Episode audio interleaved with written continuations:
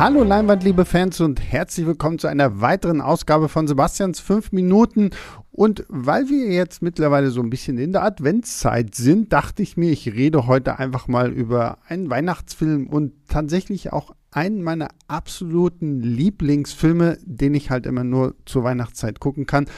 Und Spoiler-Alarm, es ist jetzt nicht Stirb langsam, denn über Stirb langsam gibt es hier schon einen ziemlich ausführlichen Podcast. Ähm, bevor ich aber weiterrede, drücke ich einfach auf Start und meine fünf Minuten beginnen. Und es geht mir heute um Ist das Leben nicht schön? It's a Wonderful Life von 1946 oder 47, glaube ich. Ähm, damals auf jeden Fall ein ziemlicher Flop gewesen, hat sich dann aber mit der Zeit wirklich mehr und mehr zu einem der All-Time-Favorite Weihnachtsfilme überhaupt entwickelt.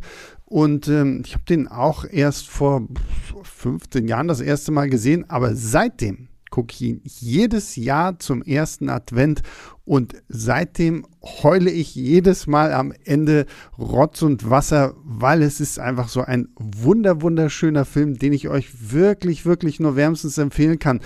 Die Story ist eigentlich relativ simpel. Wir haben George Bailey gespielt von James Stewart, der am Weihnachtsabend feststellt, dass er irgendwie Geld verloren hat, was seine kleine Bank, sein, sein kleines Immobilienunternehmen da quasi irgendwie eigentlich braucht. Und er sieht für sich keinen anderen Ausweg, als Selbstmord zu begehen, damit seine Lebensversicherung quasi so ein bisschen für seine Familie sorgen kann.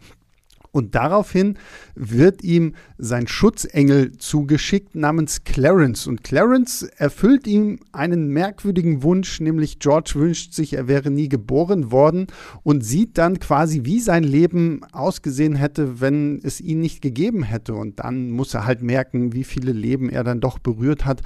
Und das Spannende an diesem Film ist, dass diese ganze Story, die ich eigentlich eben erzählt habe, erst in der letzten Hälfte passiert. Also der Film ist etwa so zwei Stunden lang und in der ersten Stunde bekommen wir gemeinsam mit Clarence zusammen das Leben des George Bailey erzählt und das ist dann eigentlich wirklich so eine sehr, ja, tragisch traurige, aber auch sehr schöne Geschichte über einen Mann, der sein eigenes Wohl immer zurücknimmt für das der anderen. Er lässt dann seinem Bruder den Vortritt, wenn es darum geht, zur Uni zu gehen und, und was zu werden. Und George Bailey ist eigentlich so, so, so jemand, der, der möchte gerne raus, aber wenn er dann sieht, dass andere Hilfe brauchen, dann hilft er denen. Und ich mag einfach diese Tatsache, dass sich dieser Film wirklich eine Stunde lang Zeit lässt, um einfach nur diesen Charakter uns vorzustellen. Wir lernen dann wir sehen dann, wie er seine Frau kennenlernt, wie er sein, sein Business da langsam aufbaut. Dann gibt es ja noch diesen, diesen fiesen Henry F. Potter, so einen bösen Scrooge-artigen Charakter, der quasi der reichste Mann der Stadt ist und äh, vor dem quasi alle Katz buckeln. Nur ein George Bailey nicht. Und auch dieser Kampf zwischen, zwischen dem kleinen äh, Geschäft und dem großen Bankkaufmann da wird auch hier sehr schön aufgebaut. Und wie das dann hier einfach alles ähm, erzählt wird, auf, auch auf was für eine schöne Art und Weise, dass man sich das einfach so, so wunderbar angucken kann. Und James Stewart und Donna Reed, die seine Frau Mary spielt, haben auch so eine schöne Chemie und das Ganze wirkt halt auch nie aufgesetzt, sondern ist wirklich ja, locker flockig und zieht einen dennoch in seinen Bann, weil wir es halt immer so mit diesem Hintergedanken verbringen, so, okay, und dieser Mann will sich dann doch irgendwann umbringen und man wartet die ganze Zeit so, okay, was muss diesem Mann passieren? Weil eigentlich ist sein Leben schön. Das ist ja nicht nur im Titel, sondern das, das sehen wir quasi auch in dieser ersten Stunde. Und dann kommt natürlich dieser äh, Moment, an dem sein Leben anfängt, doch in andere Bahnen zu rutschen.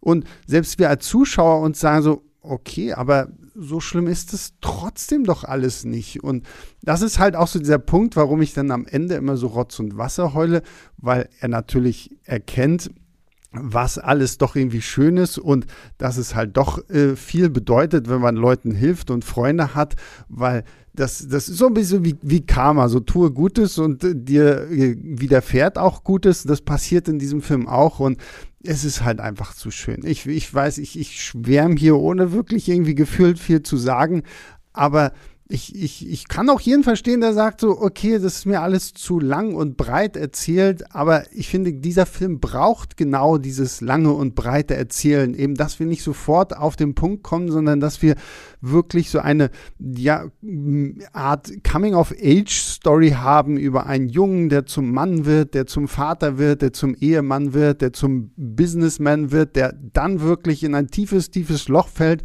und keinen Ausweg, Ausweg mehr kennt und ich, einfach wie, wie Frank Capra, der Regisseur, das hier umsetzt, ist fantastisch. Und oh, da sind meine fünf Minuten vorbei und ich hätte gefühlt jetzt wahrscheinlich noch weiterreden können. Ähm, ja, aber da habt ihr es. Guckt ihn euch an. Ich gucke ihn, wie gesagt, jedes Jahr zu Weihnachten. Es ist ein wahnsinnig, wahnsinnig schöner Film, der einfach nur ans Herz geht. Und jetzt höre ich auf. Ich wünsche euch eine frohe Adventszeit, eine frohe Vorweihnachtszeit und ähm, ich werde noch über ein paar ähm, Weihnachtsfilme hier sprechen. Das, wenn ich schon diese kleine Rubrik habe, warum nicht? Und äh, ja, wir hören uns aber natürlich auch in der regulären Leinwandliebe-Folge wieder. Bis dahin, bleibt mir gesund, guckt viele Weihnachtsfilme, esst viele Plätzchen und lasst es euch gut gehen. Wir hören uns demnächst wieder. Bis dahin, macht's gut. Ciao, ciao. Leinwandliebe und Sebastians 5 Minuten sind Filmstarts-Podcasts der Webedia GmbH. Moderation und Schnitt Sebastian Gertschikow, Produktion Tobias Meyer, Monique Stibbe und Nina Becker. Die Songs Take a Chance und Easy Jam im Intro und Outro kommen von Kevin McLeod. Die Links zur Musik und zur Lizenz findet ihr in den Shownotes.